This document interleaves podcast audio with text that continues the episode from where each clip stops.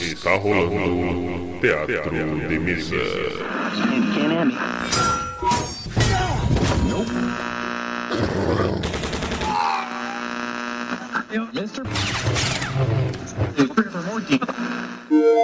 Bem-vindos. Ouçam agora assuntos aleatórios.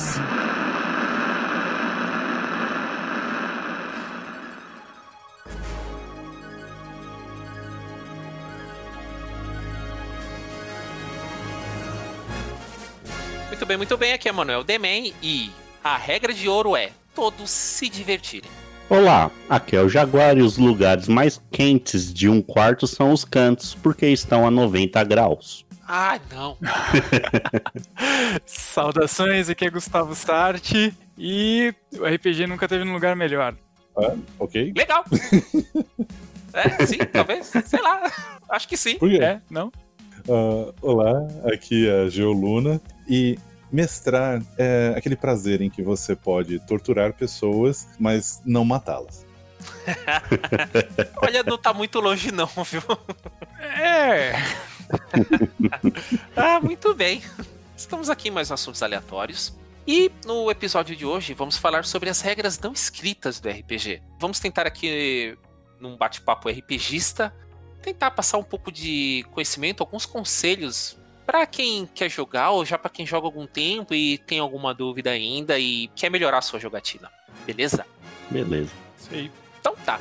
Vamos lá.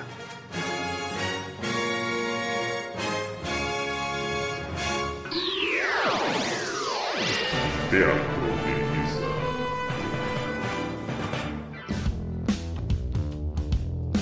Muito bem. Antes de começarmos o bate-papo aqui, é, vamos apresentar o nosso convidado, o Gustavo Sarti, do Maquinações Podcast. E aí, Gustavo, como é que você conheceu o RPG? Como é que você começou? Cara, ah, eu jogo RPG fazem 25 anos. Eu trabalho no SESC, né? Eu sou colega do Ageu. E eu consegui uma coisa que desde muito pequeno eu sonhava em fazer e nunca tive muita esperança de conseguir, que foi ganhar salário pra narrar RPG. Nossa! parabéns! Eu consegui já várias vezes usar RPG no meu trabalho como educador, né? E, meu, usando de tudo. Geralmente sistemas que eu mesmo invento e usando um brinquedinho que eu acho maravilhoso, que são os dadinhos de improvisação de história que chamam é, Horror Story Cubes, que é um brinquedinho incrível, assim, pra bolar a história de RPG, pra soltar pessoal antes de um, de um jogo, qualquer coisa assim. E é isso, eu sou jogador de D&D, mas já joguei de um tudo, Ah, sei como é que é isso. já joguei live de vampiro, já joguei coisas esquisitas, tipo esse corpo mortal, por aí vai. Esse jogo é Nossa, é bem, bem doido, cara, mas é muito, foi, muito. foi legal. E eu tenho esse podcast, Maquinações, que faz parte do coletivo que eu faço parte, o Maquina Tudo, e uma das coisas que a gente faz lá é design de jogo. Então a gente tem jogos interativos, a gente faz oficina com jogo, um monte de coisinha assim. É, tanto tem a sessão aqui Bang Bull. É, o Bang Boa é bem da hora. Ele é uma maleta de caçar fantasma. É bem estilo Ghostbusters mesmo. Que é uma maletinha que você projeta os fantasmas na, na parede, assim, e você tem que cumprir umas quests pra conseguir capturar eles. Sensacional, cara. Vou deixar o link aqui pra quem quiser ver. E quem mais tá nesse projeto com você? Nesse projeto comigo estão o Leonardo Galep, ele e o Alexandre Nakari, que são dois designers que, que começaram o coletivo, né? Que são dois caras incríveis, assim, com uma capacidade de criação maravilhosa. Aí o Fabrício Massucci, outro amigão nosso, um músico de mão cheia, um professor Pardal que mexe com Arduino e com eletrônica e música e o que mais aparecer para ele já já fez exposição na naquele telão da Fiesp lá Olha na só. Paulista, um cara virado no capeta aí. e eu que eu sou sociólogo e eu tenho mexido bastante com o jogo, cara, que apareceu essa oportunidade de conseguir trabalhar usando RPG, então eu tô agarrando isso com todas as minhas forças e não quero largar nunca mais. Parabéns pelo projeto, pelo Máquina Tudo. E para quem quiser acessar, tá aí, ó, maquinatudo.com.br. Isso aí, gente. E agora a gente está começando uma sequência de entrevistas com artistas, assim, vendo o processo criativo dos artistas. Bastante coisa bacana. Maravilha. De bola. É isso aí.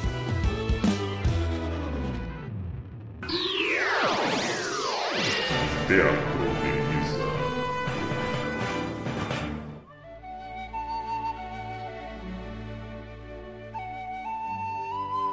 Muito bem. Qual RPGista ou narrador ou jogador já não teve sua dúvida do que fazer e o que não fazer enquanto tá jogando, mestrando? E aqui, como bons RPGistas meio que da antiga, ou não tanto, vamos conversar um pouquinho sobre isso, do que, que a gente pode estar falando para os nossos amigos RPGistas aí. Se você é mestre, conheça o propósito do jogo. É, como assim o propósito, o, o Jaguar? Lê o livro? É, porque cada jogo, o designer, ele tem seu propósito, que é você sentir a mesma experiência, aquela experiência que ele quer passar para quem vai jogar, né? Ele ter as mesmas sensações que ele teve quando ele criou, desenvolveu o projeto. Uhum. E então, você conhecer o cenário, conhecer o sistema, se você realmente for jogar aquele cenário, ou se você for só usar as regras no seu próprio cenário, tudo bem. Mas se você quer que a pessoa viva aquilo que está proposto no livro, leia ele bem tire dúvidas quanto às pessoas que jogam também. Ajuda muito. É, eu acho que ter uma noção das regras, assim, é um negócio importante pra caramba. Mas eu fico pensando sempre que quando a gente vai. Pô, principalmente pra narrador, né? Quando a gente vai preparar uma história, quando a gente tá pensando no que jogar, em como que faz a, a história, a aventura pro pessoal, uma das questões que eu sempre penso é o que, que os jogadores hoje vão ter que fazer que vai ser divertido? Qual vai ser a questão que eles vão ter que resolver hoje? E não digo nem só plot, gancho, mas assim, eles vão ter que passar pelo gigante, eles vão ter que desvendar um mistério. Qual é a grande questão do jogo de hoje, né? E é tipo o desafio do, da sessão, né? É, quando a gente fala de design de jogo mesmo, né? Essa é sempre uma das questões, né? Qual é a pergunta que os jogadores vão ter que responder? Eu acho que é um pouco por aí. Eu gosto de pensar bastante nessa linha, assim, de qual pepino que eles vão ter que resolver. É bem por aí mesmo. Porque eles vão ter que resolver de forma comunitária, né? Eles vão ter que resolver no conjunto. E essa coisa do, do RPG, acho que uma das grandes riquezas do RPG é que você tem que resolver dependendo, sei lá, você tem o seu potencial e você depende do potencial alheio. né? É, bem verdade. Quando você fala, tipo, vou botar uma encrenca para o grupo descascar junto. Então, o que que, o que que a pessoa ágil, junto com a pessoa forte, junto com a pessoa que é sábia, podem resolver, co- como é que eles vão resolver tal situação, né? É, e uma coisa que, pelo menos em, a nível de mestre, né? Mestre ou narrador, é que ele tem que estar preparado pra tudo. Porque o que acontece? Ele pode fazer um esqueletinho de história lá bonitinho, mas só que, é, como eu já falei uma vez, todos os jogadores eles têm a capacidade de ir completamente fora daquilo ali. E, como eu já falei, quem mestra ou narra, ele tem que ter um puta de um jogo de cintura. Porque, mesmo sabendo que o principal do RPG é todos se divertirem, pelo menos o mestre, ele tem que abrir mão, às vezes, de bastante coisa pra aventura se divertir. E nesse, mesmo nesse abrir mão, ele acaba se divertindo também. Sim, aí entra o jogo de cintura, é quando o planejado não bate, né? Que aí Isso. tomou um outro rumo. Aí ele tem que ter esse jogo de cintura para manter tudo na, na linha e seguir um contexto que não fique tão fora do que ele planejou e também que não fique aquela coisa forçada que ele tá trazendo os jogadores para fazer do jeito dele, né? Perde a, o Exatamente. que o Ageu falou que é a coletividade, né? Isso. Eu acho que é muito mais um jogo de improvisação do que um exercício de, de escrita, no fim das contas, né? Isso, e aí tem aquela técnica, né, do, do improviso que é o sim, né? O que, que é o sim? É, você falar o sim é, é- é aceitar a ideia, né? Por exemplo, o mestre ditou, né? Narrador, o narrador do jogo dita que você tem que ir para norte, mas um dos jogadores usa um teste lá de, sei lá, sobrevivência ou algum tipo de orientação e ele descobre que ir para o leste é mais rápido ou tem um caminho mais seguro. Isso aí é o mestre dar o sim, né? Ele fala, não, sim, realmente, pelo leste é melhor. Né? Às vezes. Não precisa falar, ah, ele não precisa concordar, tipo assim, ah, é exatamente seguro. Não. Porque de repente ele não planejou isso. É, tipo, o jogador ele entrar e contar parte da história, né? E aí o mestre ia continuar a partir do que ele contar, né? Por exemplo, isso acho que é o, o tio Nitro falou no Potterhead by Apocalypse. Ele fala: ah, você edita quatro ações, se elas forem aceitadas, o mestre continua. Né? Se falar, ah, isso é possível, então vou seguir a partir do que ele falou. Uhum. Senão ele pede teste ou ele dita alguma outra coisa, né? Cara, eu acho que pra jogador, no fim das contas, é uma coisa de relaxar um pouco, de não ficar muito preocupado com regra, com todas as regras do mundo, saber as regras do seu personagem, ter uma boa noção de quem é o personagem dele, mas depois relaxar e ter uma experiência gostosa, né? Eu acho que sobretudo isso, de conseguir curtir ali o jogo. Acho que essa é a grande dica, né? Tipo, curte aí, velho. Uma, uma coisa, já que a gente tá falando de dica para quem tá começando, pensando nisso que você falou de jogador, e pensando em narradores, os mestres, né? Acho que um ponto que é muito importante. Você tem que baixar a sua expectativa. Você não tem que ser o Senhor dos Anéis, você tem que ser o Power Ranger. Exatamente. Relaxa. é bem menos, é bem menos. O orçamento é muito menor. Muito menor. Power Ranger, sabe? Vai lá e curte. Sem, sem exigência, sem preocupação. É, é aquela coisa do. Além de baixar a expectativa, começa com calma, né? Porque é aquela coisa, não, já vou começar destruindo tudo e não sei o quê. Tudo bem que funciona no, no, no Dragon Ball, né? Que explodir o planeta do Goku e ele vem pra cá. Mas, mesmo, mesmo com ele, ele começou devagar. Ele era um cara meio que incomum com o rabo, mas era uma criança. E, e, ele foi crescendo quanto a isso. Então, aquela coisa, você tem que começar dando os passos com calma. Pelo menos para mim é isso. Nem você só essa questão de expectativa de jogador. Eu tive uma experiência diferente com uma pessoa que foi jogar a primeira vez. E, tipo, ela jogou e, e entrou na, na história, sabe? Interpretou legal, muito bem mesmo, tudo. E aí depois no final falou: Nossa, é, eu pensava que era algo totalmente diferente, que era algo muito exclusivo, que você tinha que ter muito conhecimento. Mas são, assim, umas, vamos dizer, uns desafios, uns dilemas do dia a dia, né? Mas você tava mestrando, Jaguar? Não, não, eu tava como jogador também, essa pessoa tá indo minha parceira. Ah, legal. E, e aí, tipo, aí depois a gente perguntou, pediu um feedback para ela, né? Falou o que ela achou, tudo. Foi no Diversão Offline do ano passado. Que da hora. Uma outra coisa que eu acho que é legal hoje em dia, principalmente se a pessoa tem, tipo, zero experiência. Ela, tipo, ela viu Stranger Things, falou, putz, eu quero jogar isso, mas nunca teve alguém que já jogou por perto para ver, qualquer coisa do tipo. Meu, hoje você tem um monte de canal online, seja na Twitch, seja no YouTube, com gente jogando, né? Então, nada, nada, você consegue entrar lá e ver a galera jogando, ver um pouquinho como é que é, tipo, pelo menos para ter aquele contato, assim, de saber como é que rola, né? Ver que não é nenhum bicho de sete cabeças, assim. É, não é nenhuma quimera, né? Não. eu, tenho, eu tenho com uma penca de adolescente, de aluno, e basicamente a sitcom atual deles é ouvir esses jogos, assim, no YouTube. Caraca! é sério, compra roupa, compra, com, compra um moletom na loja com o símbolo da história. Olha só. Legal. Mas é, meu, tipo, você vê na gringa lá que tem. Ah, como que é o nome? O, que, Critical o Matt Mercer. É, o Critical Role lá. Os caras são gigantescos, né? Tipo, a quantidade de gente que assiste os caras jogando é, é incrível, assim. Mas os caras também tem campanha aí, jogam já, acho que deve ter uns 10 anos ou mais uns já. Uns 10, 15 anos eles estão jogando. Acho que tem uma campanha deles que durou, que tava em 20. Acho que dos originais.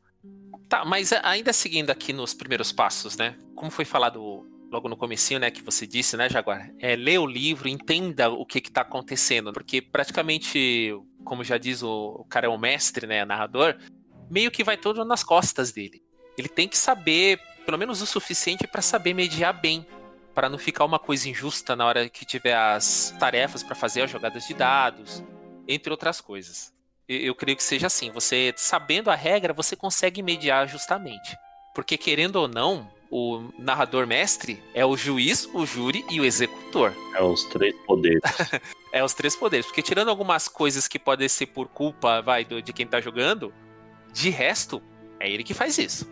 Sim, e, e aí tem aquela também, se é um grupo assim de amigos particular, não tem problema você compartilhar com outros jogadores para que eles leiam também.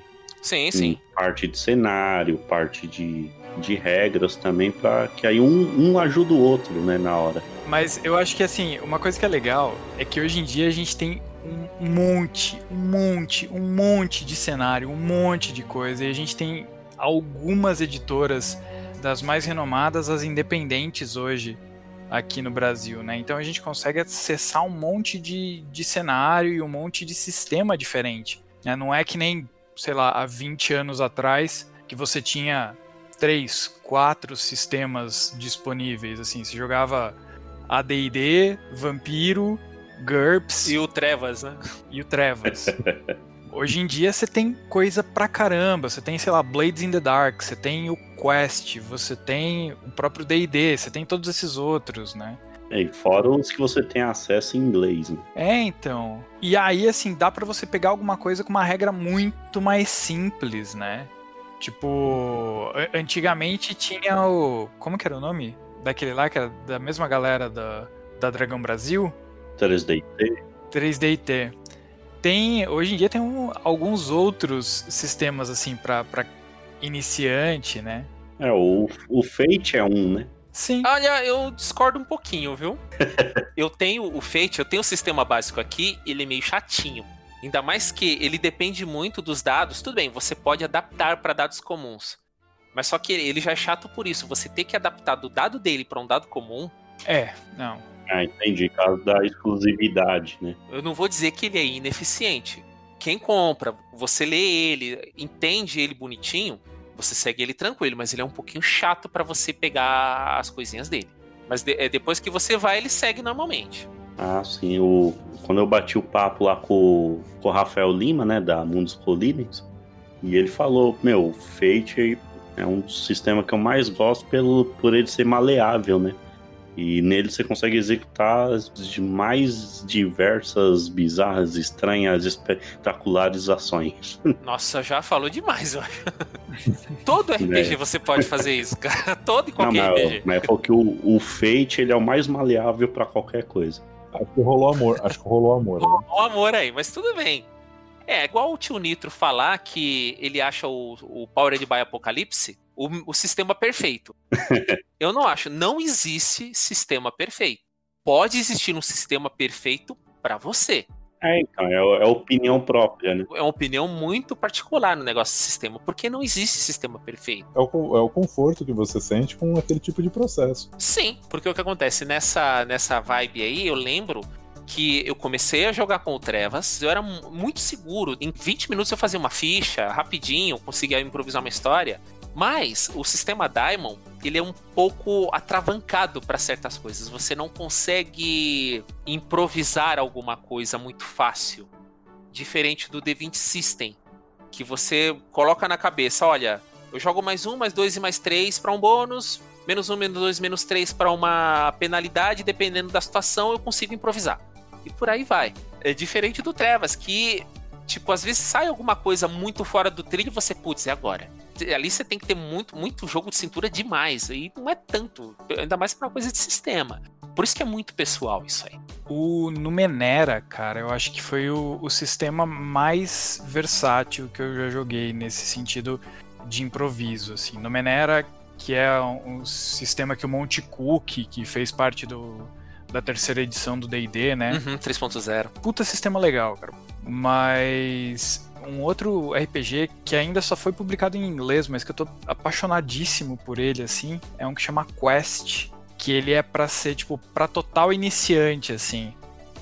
A única rolagem de dado que tem é com D20, é, e dependendo do número que você tirar, não tem modificador nem nada. Dependendo do número que você tirar, só é como as coisas vão acontecer. É, Interessante. Interessante. É bem simples. Será que é Quest porque ele lembra o Hero Quest? Porque acho que muito RPGista começou com ele, hein? Nossa, é verdade, né? Mesmo ele não sendo um RPG, ele tinha um, um ar de, de ser um RPG. Eu, eu mesmo comecei a jogar RPG por causa dele. Sério? Sério. Comprei ele a tempos idos. 10% do meu salário foi ele. e começou ali, né? Eu, camarada Whisky, né, que não tá gravando hoje com a gente aqui. O Ed Tremere. O irmão dele e mais outros camaradas a gente jogou, começou no Hero Quest. Caramba. Eu também comecei no Hero Quest.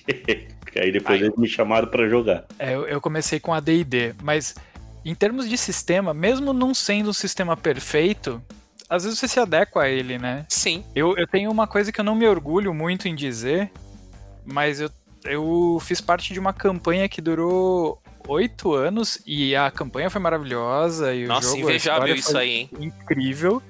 Só que foi jogando D&D quarta edição. Olha só, temos um jogador de quarta edição de D&D! Pois é, cara.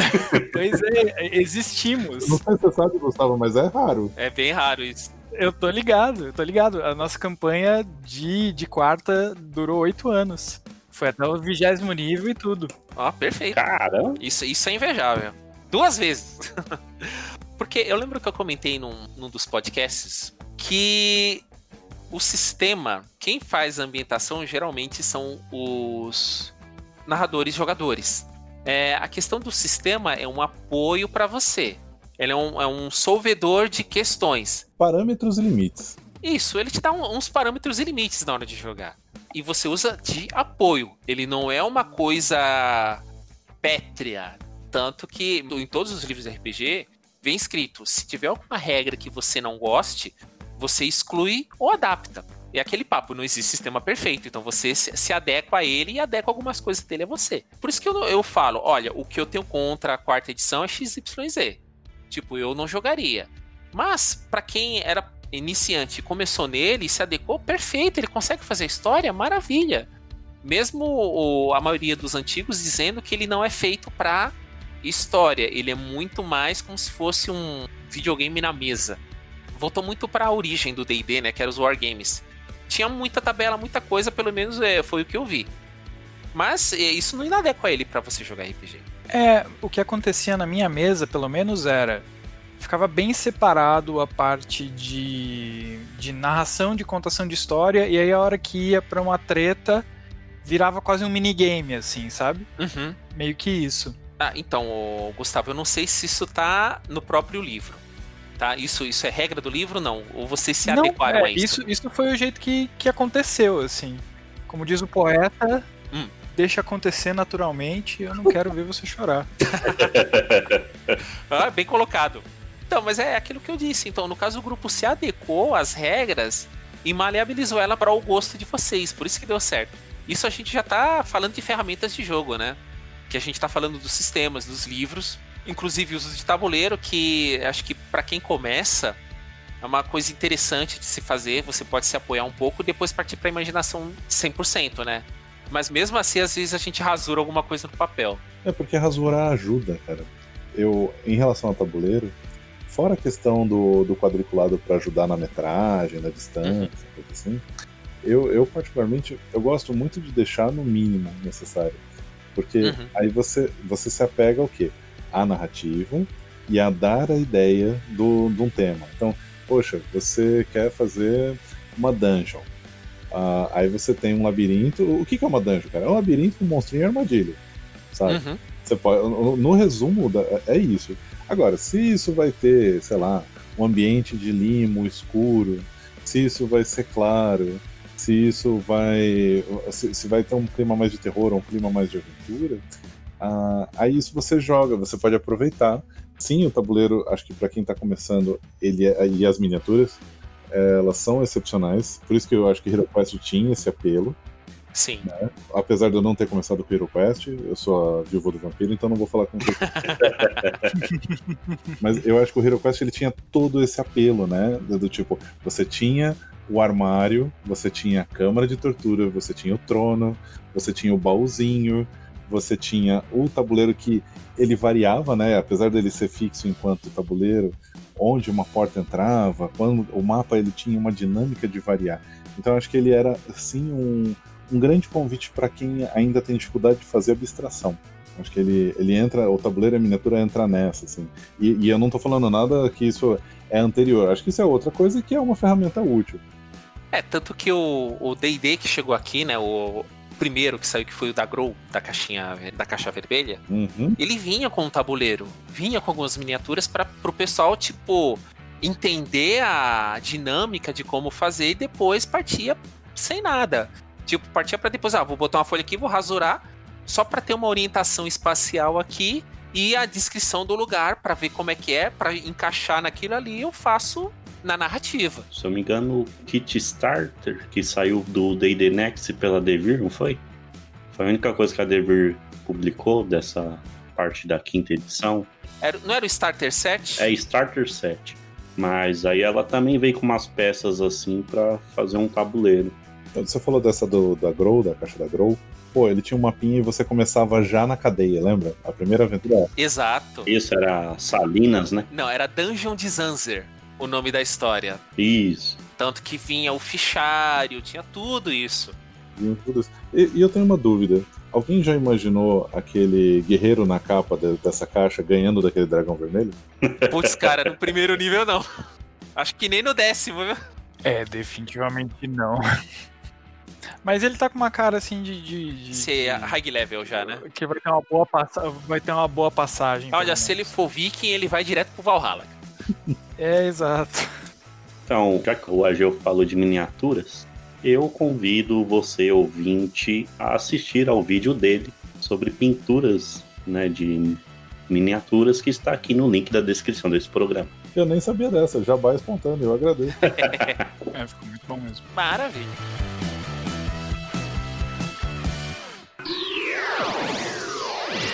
Teatro.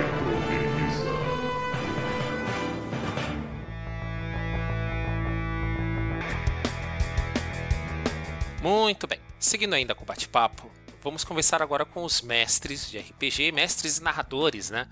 Vamos ver se a gente consegue dar algumas dicas para aquele que é o juiz, júri e executor, né? Como eu já falei anteriormente. Eu comprei um livro e o nome do livro é Os Monstros Sabem o que Estão Fazendo Táticas de Combate para Mestres de Dungeons and Dragons. Meu Deus do céu, isso é um, é passo para matar todo mundo, né? Exatamente, os meus jogadores que me, que me aguardem. assim, eu acho que isso entra um pouco na, na intersecção. Assim, a, a, hora que, que dá aquela encruzilhada ali entre a regra do jogo e a narrativa, porque é tipo, você pensa um, um orc. O que, que o orc tem na ficha dele lá e como é que ele, com a cabeça de orc dele, vai tirar proveito daquilo. É aquela coisa, né? Como falou no começo, que tem que ler bem, saber bem onde você está pisando. Acho que tem um anseio que você colocou na frase de introdução, que é o todos se divertirem. Esse anseio, ele tem que ser uma, tipo, pô, uma contação de história, é um evento coletivo. Existem vários tipos de regra para dar uma limitação e, e gerar um desafio. Mas, poxa, você está com pessoas e se você transformar isso numa questão competitiva, sei lá, o, o, o que, que é um mestre competitivo? Ele mata todo mundo, porque ele é um narrador que não tá fazendo uma história acontecer. Ou que são jogadores que não dentro do, das linhas possíveis, né, não tem uma relação de irmandade para resolver alguma coisa. É, é, é acho que o grande ponto de, um, de, uma mesa de RPG é a conexão que você faz com outras pessoas naquele momento da brincadeira, uma sacada psicológica do RPG, é que você está dando uma linha narrativa. As pessoas estão brincando em cima daquela linha, linha, narrativa. Mas é que nem um livro, cara. O personagem na cabeça de cada um é um. A aparência, você fala uma taverna.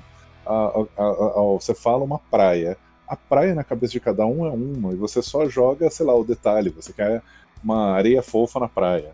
Mas o resto é o consciente, inconsciente, emocional da pessoa, as referências de você que vão transformar aquilo. Então, na verdade, tem, sei lá, várias pessoas pensando no mesmo ambiente com cabeças diferentes, e mas elas compartilham aquela emoção de estar tá resolvendo algo. Sim. E se você transforma isso numa briga, numa competição, você, eu acho que você perde essa coisa que é, que é a lindeza do RPG, que é você estar tá em contato com os outros. Assim. É, você falando sobre o jogador estar tá competindo, arranjar uma briga, né? É, às vezes não é nem culpa tanto do mestre. Às vezes o próprio jogador ele quer fazer isso. Eu, eu, tive uma mesa de supers que aconteceu isso. Lembra, Jaguar? Hum. Com o nosso camarada mestre apelão, lembra? Ah, sim, sim, sim, sim. Que quis fazer um Magneto Overpower. Nossa. Aí eu tive que jogar uma ferramenta de trama, é uma coisa que todo mestre às vezes vai ter que fazer, que ele vai usar as regras para tentar dar um status quo equilibrado ali. E aquela coisa, ser um bom mestre, você se adaptar. Como a Gil falou, mesmo assim, ele se divertindo e todo mundo se divertindo também. Mas é, quando você pega o jeito disso, nossa, é uma maravilha quando, quando isso acontece. Você sabendo se adaptar, você sabendo é, improvisar na hora certa, nossa, é a melhor coisa que existe. É, eu acho que uma coisa que é legal sempre de fazer é ter uma sessão zero, assim. É antes de começar o jogo, trocar aquela ideia com o pessoal todo e falar, Ah, viu, perfeito. o que, que vocês estão esperando disso aqui? Pô, você quer jogar e ser o cara mais forte do mundo? Você quer ser.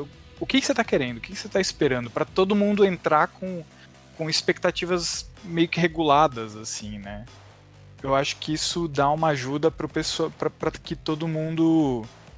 Pra que no meio do caminho um não queira ser o Magneto super fodão, enquanto o outro vai ser o carinha do Misfits lá que tá aprendendo a usar o poder, assim. Sim, bem por aí mesmo.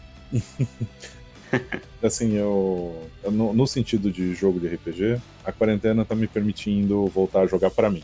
Eu tive, tive muitas oportunidades de fazer essa coisa de jogar com os alunos, jogar com as crianças, jogar com os adolescentes, fazer, fazer propostas.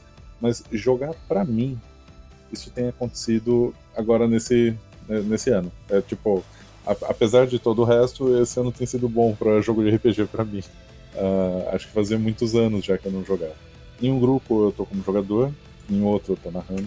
E tá sendo uma experiência muito boa. Tipo, essa coisa de narrar pra mim, com amigos, né? Mesma idade, tudo, sem ser um- uma preocupação mais pedagógica.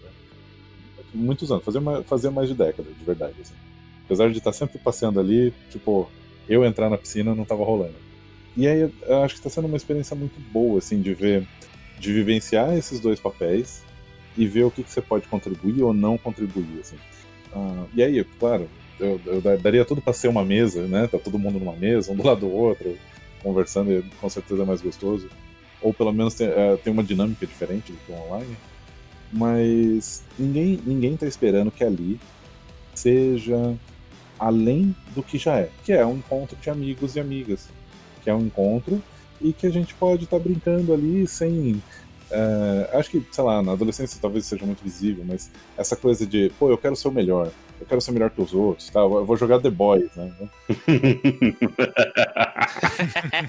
Cabeças vão explodir. Meu Deus. É. Mas eu acho que traz isso, sabe? É, acho que essa possibilidade de acolhimento, se você conversa com as pessoas. Porque, beleza, as pessoas vão trazer as coisas delas, né, pro jogo, e isso vai ser administrado.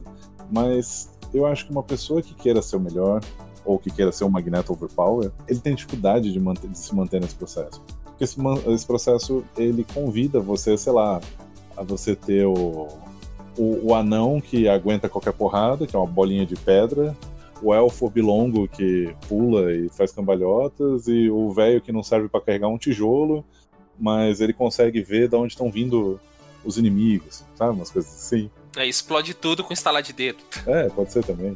É, mas no que o Gustavo disse, né, sobre a sessão zero, como acho que ele mesmo comentou, dá pra você sentir o que a galera quer. Pelo menos deixar claro como a coisa se desenrola. E, da- e daí seguir pra uma história interessante pra todo mundo. Também uma contraparte em que você pauta, ó, isso aqui é um jogo de equipe, isso aqui é colaboração. Uhum. Tipo, isso é uma conversa boa. Pensando que a gente tá falando pra novato, ah, e, sei lá, jogadores novatos, mestre novato, Sim, sim. Eu acho que pra galera que tá começando também, uma coisa que é legal de ter na cabeça, e até pra alguns jogadores que já são Veteranos, né?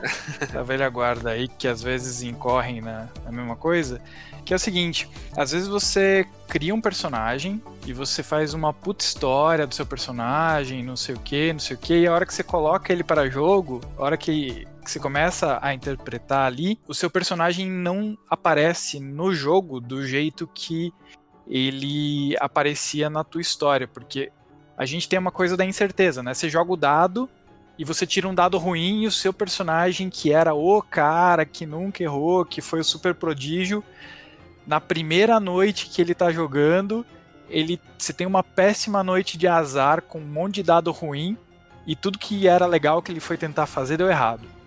Assim, eu sei que é frustrante, eu sei que é chato, mas abraçar que o personagem ele se constrói muito mais na mesa de jogo do que na história que a gente bolou pra ele antes. É tanto né? que geralmente é uma coisa recomendada, que aquilo que eu falei, começa com calma. tá? É, não adianta você falar assim, ah, o meu personagem tá destinado a, a encontrar aquela espada que vai libertar, não sei o quê. Calma.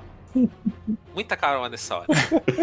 tem, tem muitos dados rolando no caminho até isso É, você acontecer. não pode começar falando isso também, porque é, aí você tá atropelando o narrador totalmente, né? Você chegar e falar, ah, meu personagem tem uma espada assim, já com magia e um monte de coisa. Não, ele não tem, ele vai encontrar. Assim, você tá ditando a ação já, né? Aham. Tipo assim, mito rei Arthur. Ele é um escolhido pra ser rei, ele vai encontrar aquela espada e vai ser menos, cara, menos. E se dá a oportunidade de fazer uns personagens esquisitos também, cara. O último Uhum. jogo que eu joguei foi um, um sistema que um amigo meu tava fazendo. A gente foi fazer um playtest do jogo dele. E a gente foi jogar uma aventura. Tipo, a gente tinha que. A gente trabalhava numa embaixada. E a embaixada foi tomada por terroristas. A gente tinha que escapar dessa situação toda.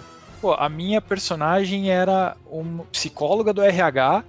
E ela tinha habilidade de combate porque ela treinava Muay Thai pra vencer o sobrepeso. Ah, bem encaixado. Então, assim, é, é- é tipo, poxa, você tem a liberdade pra criar o que você quiser, você não precisa sempre ter o herói do desenho, assim, você pode pensar umas coisas diferentes. Assim. É, igual eu lembro que uma das sessões marcantes que a gente teve do D&D, teve um período que tinha um pouquíssimo jogador. Eu coloquei um NPC pra ajudar o pessoal, pelo menos pra ficar de, de vai, meu avatar, assim, de repente pra dar uma dica, pra, pra história andar pra determinado lado. Eu fiz o Onyx, que era um monge. Mudo. É, ele tinha uma história pregressa, só que ele era mudo. Ele tinha um voto de silêncio, só que ninguém sabia por quê.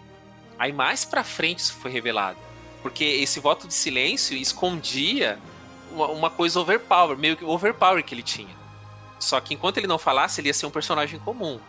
Aí depois que foi descoberto isso, quando a aventura chegou no nível mais alto, eu falei assim, bom, agora eu posso desbloquear isso aí pro pessoal. É, é aquela coisa, é, o diferente geralmente chama mais atenção mesmo.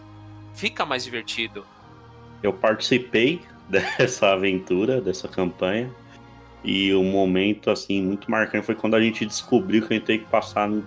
Foi, um, foi um teste só no jogo. Foi um teste pra vida de honestidade e caráter que o Demen fez. Muito bom, é um momento muito memorável pra mim. Que era a questão de aceitar o diferente no grupo, né? Uhum. É, isso é, é um dos superpoderes do RPG, né, cara? Levar a gente a, a vivenciar coisas incríveis, assim. Isso que, tipo, o Onyx no fim ele era um demônio.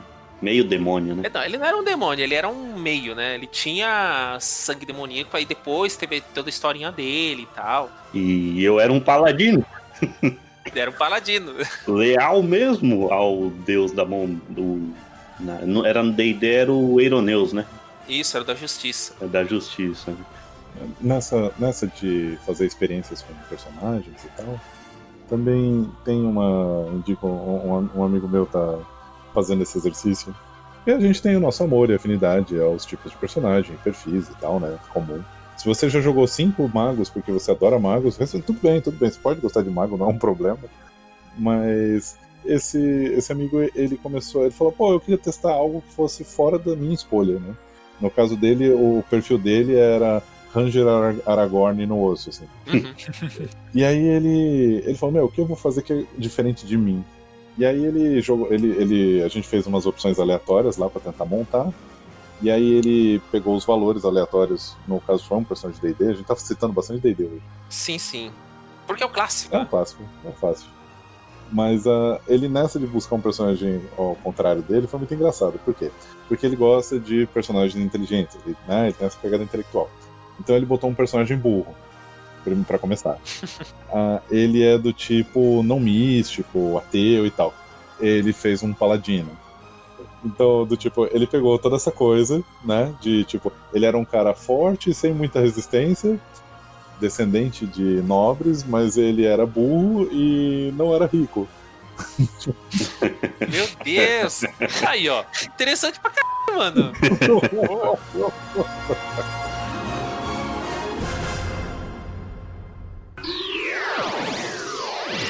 Teatro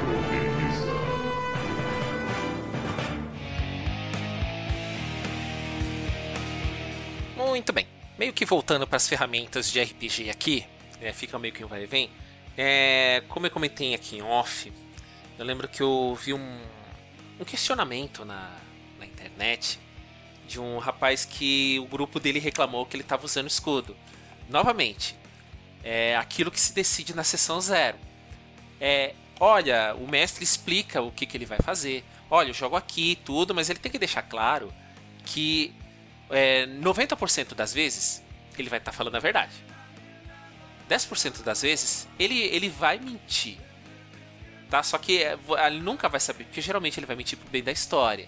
Se o grupo fizer questão que toda jogada seja aberta, tá? Aí já é aquela coisa, as consequências vocês é que vão ter que suportar. Porque o mestre, ele tem que. Ele, é, ele tem um poder grande na mão, né? Sobre o, o mundinho que está sendo exposto para os jogadores.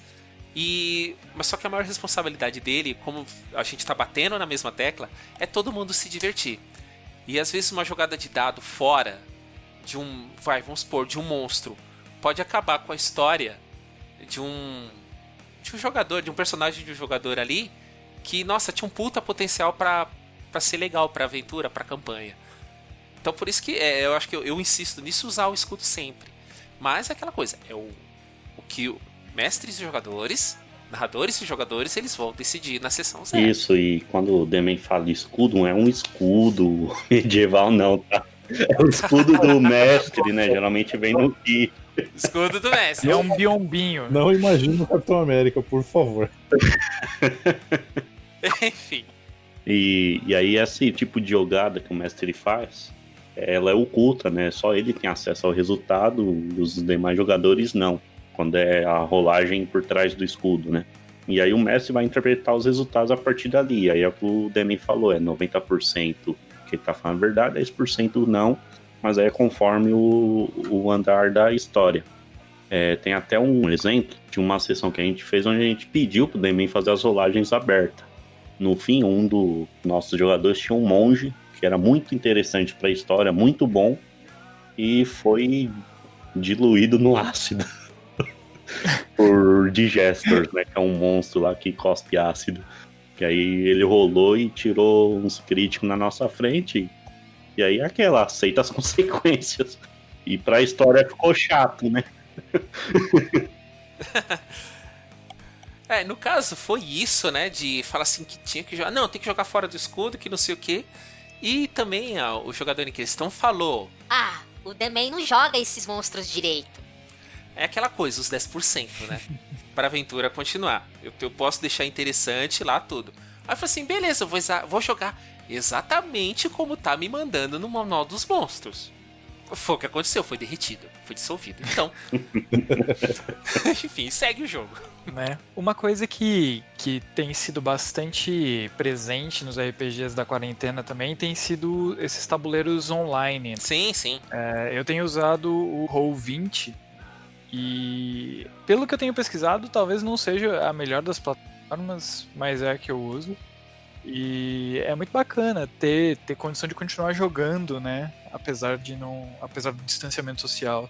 É, porque é aquela coisa, você é, é aquilo que se adequa, né? O que, o, como eu costumo dizer, o que a gente tem para hoje. Ele servindo ao seu propósito, conseguir mestrar, conseguir jogar, ter o contato com seus amigos para poder estar tá jogando, ou pelo menos durante a jogatina ter aquela, aquele assunto aleatório no meio, dar risada. Opa, não, não, pera aí, pessoal, vamos continuar a história aqui. Cara, já é uma ótima ferramenta. Já é mais que suficiente, já tá fazendo mais que a função dela. E aí eu tenho uma curiosidade aqui sobre assuntos aleatórios, né? que é o nome desse podcast, que a gente se ficava tanto tempo sem se ver e tava causa do, do dia a dia aí, da vida. Uhum. E aí a gente se reunia uma vez por mês só. Nossa. e tipo, a gente se reunia para jogar. E ah, se reunia, ah, beleza, 8 horas, todo mundo em tal lugar, beleza. Aí juntava lá todo mundo e começava a trocar ideia. E nós falava, nossa, 10 horas? O que aconteceu? Ah, eu fiz um teste aqui para ver alguma coisa. Só que aí nós começamos a falar de OVNI, né? Rolou um reptiliano, é isso. Assuntos aleatórios, né? Ai, meu Deus.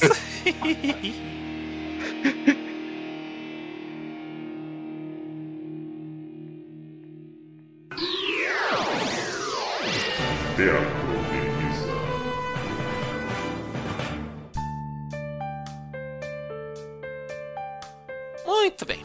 Depois desse bate-papo bem divertido aqui, que falamos para mestres narradores, jogadores, dando algumas dicas, nessas considerações finais, o que, que a gente pode estar tá falando pro pessoal assim, de bate-pronto? Ah, aí é a conexão do, dos pontos aqui, né? Por exemplo, a leitura do, dos livros, né? Pra você conhecer um pouco mais sobre o cenário, sobre o sistema, conversar com outras pessoas que jogam RPG também.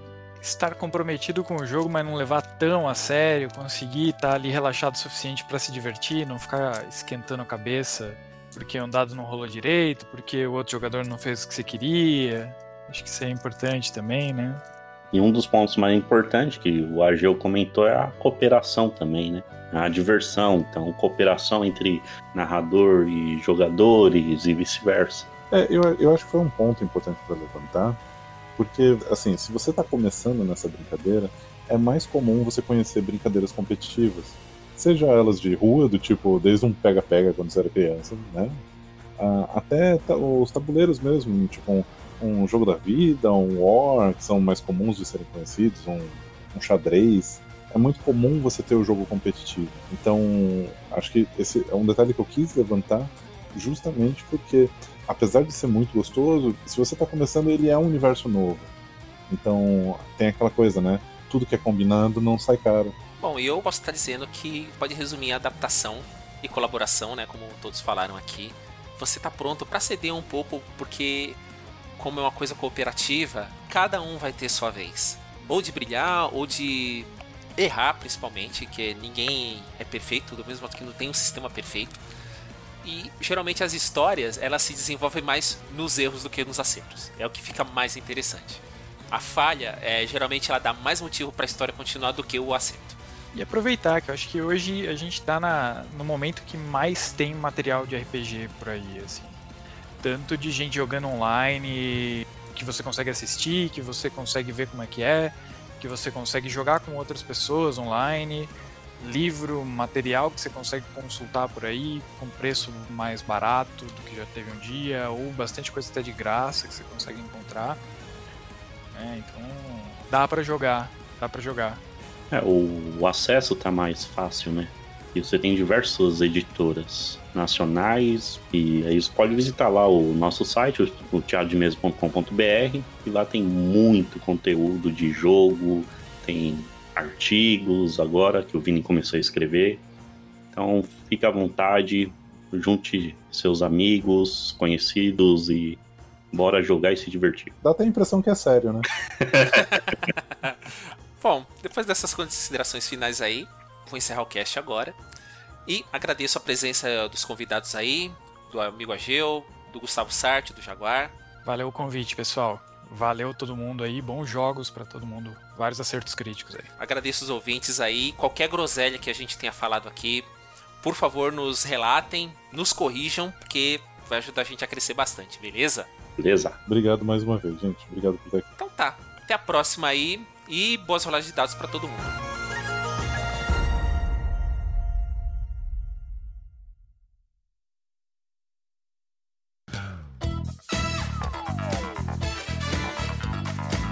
Pessoal às vezes pergunta: porra, mano, tá acontecendo tal coisa comigo, o que, que eu faço? E por aí vai. Um dos últimos que eu vi foi o, o, cara reclamando que o pessoal do grupo reclamou porque ele jogava os dados atrás do escudo. Jogar aberto às vezes é tão mais perigoso. É, o meu grupo que o diga, né? É, maldito poço de ácido. É. e aquele dia lá dos oito acertos críticos seguido? Nossa, ainda bem que não era meu personagem. Ai, cacete.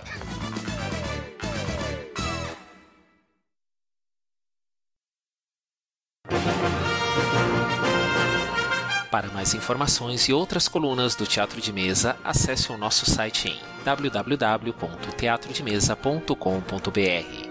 E não nos deixe de seguir nas principais redes sociais. No Facebook, facebook.com.br Teatro de Mesa no Instagram, instagram.com/barra teatro de mesa e no Twitter, twitter.com/barra teatro de mesa.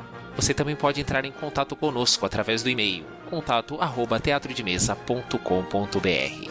Aqui é o Manuel Demen e falo pelo Teatro de Mesa. Ótimas rolagens de dados. Até a próxima.